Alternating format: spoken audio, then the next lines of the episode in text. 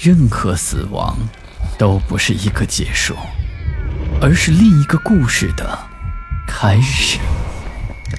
操纵这一切的是飘在背后的幽灵，还是隐藏在人心的恶鬼？欢迎来到霸天鬼话。今天给大家讲个八十年代黄仙报恩的小故事。玲玲是个东北姑娘，八十年代的时候，她家在怀化的郊区，开了一个养殖场，专门养殖海狸鼠。这是一种皮毛可以卖钱的动物，好像是从国外传来的。我记得那几年，连四川也好像很多人都在养海狸鼠。但后来事实证明，养多了也就不值钱了。但是在当时，的确成为了一种致富的流行趋势。玲玲家的养殖场不算小，大大小小的海狸鼠大概养了三百只左右。在院子的中央有一口大水缸，在里面全都是玲玲妈妈装满的海狸鼠的饲料。平时呢，大缸都是用着一块木板盖住的，这样是为了防止鸟、老鼠来偷吃。每次喂完海狸鼠之后，林里的妈妈都会把饲料缸重新填满。其实，刚开始养海狸鼠的经济效益还算是不错的，养的人少，还专门有人来收皮毛，这玲玲的家里还算是赚了些钱。可是过了一两年，这养的人越来越多，收皮子的人却越来越少，这生意就渐渐的做不下去了。于是，玲玲的妈妈决定便不再养海狸鼠。做好这个决定后，玲玲的妈妈就把所有的海皮鼠低价处理掉，并且把所有的笼子也给拆掉。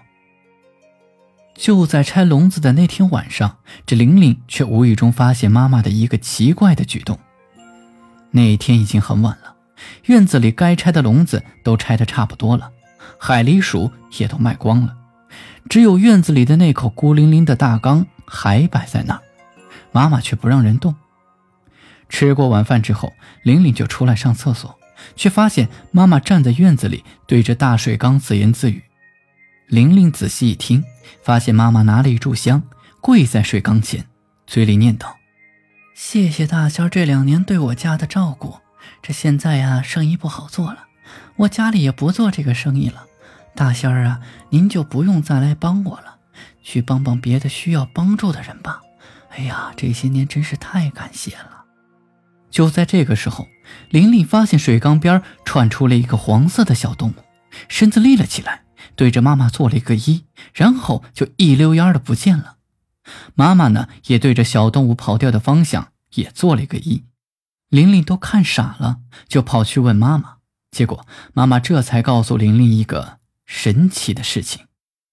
这件事儿还得从两年前说起，那时候玲玲家刚养了海狸鼠。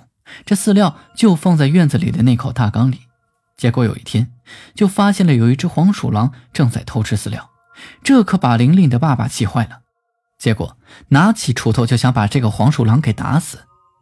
这玲玲的妈妈是个善良的女人，看到这个小黄鼠狼的眼睛一直在这转，吓得浑身发抖，一副可怜楚楚的样子，这心顿时就软了。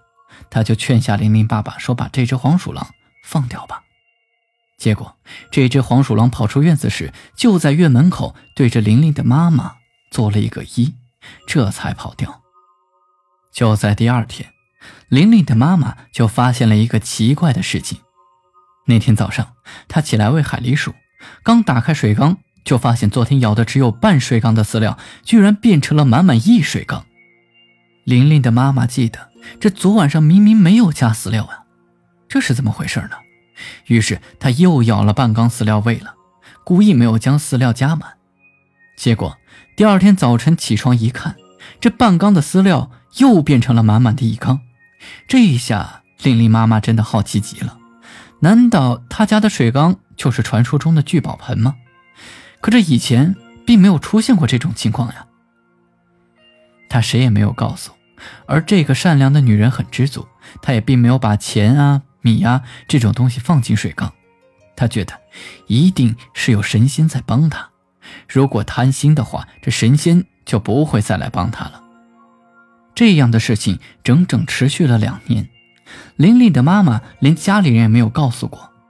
而这两年，养海狸鼠的饲料就省下了好几千块钱，那可是八十年代呀。玲玲的妈妈就非常感激这个不知是哪儿的神仙。一直到后来，这玲玲的妈妈就决定不再做养海狸鼠的生意了。那天拆完笼子，才会对着水缸说出那些话。没成想，就从水缸里窜出了一只黄鼠狼。玲玲的妈妈这才想起两年前的事儿，她坚信就是那只黄鼠狼来报恩了。玲玲说，她其实并不太相信是黄大仙来帮助她家的，说不定呀。这是他妈妈编出来的故事来哄他玩的，我倒是很愿意相信，那是个知恩图报的小黄鼠狼，为了感激玲玲的妈妈，才来到他家帮助他们的。好了，今天的故事就讲到这里，我是孙霸天。听完故事，记得转发给你的小伙伴，以及点亮右下角的小红心。好人有好运，午夜论奇案。民间言怪谈，这里是霸天鬼话，我们下期再见。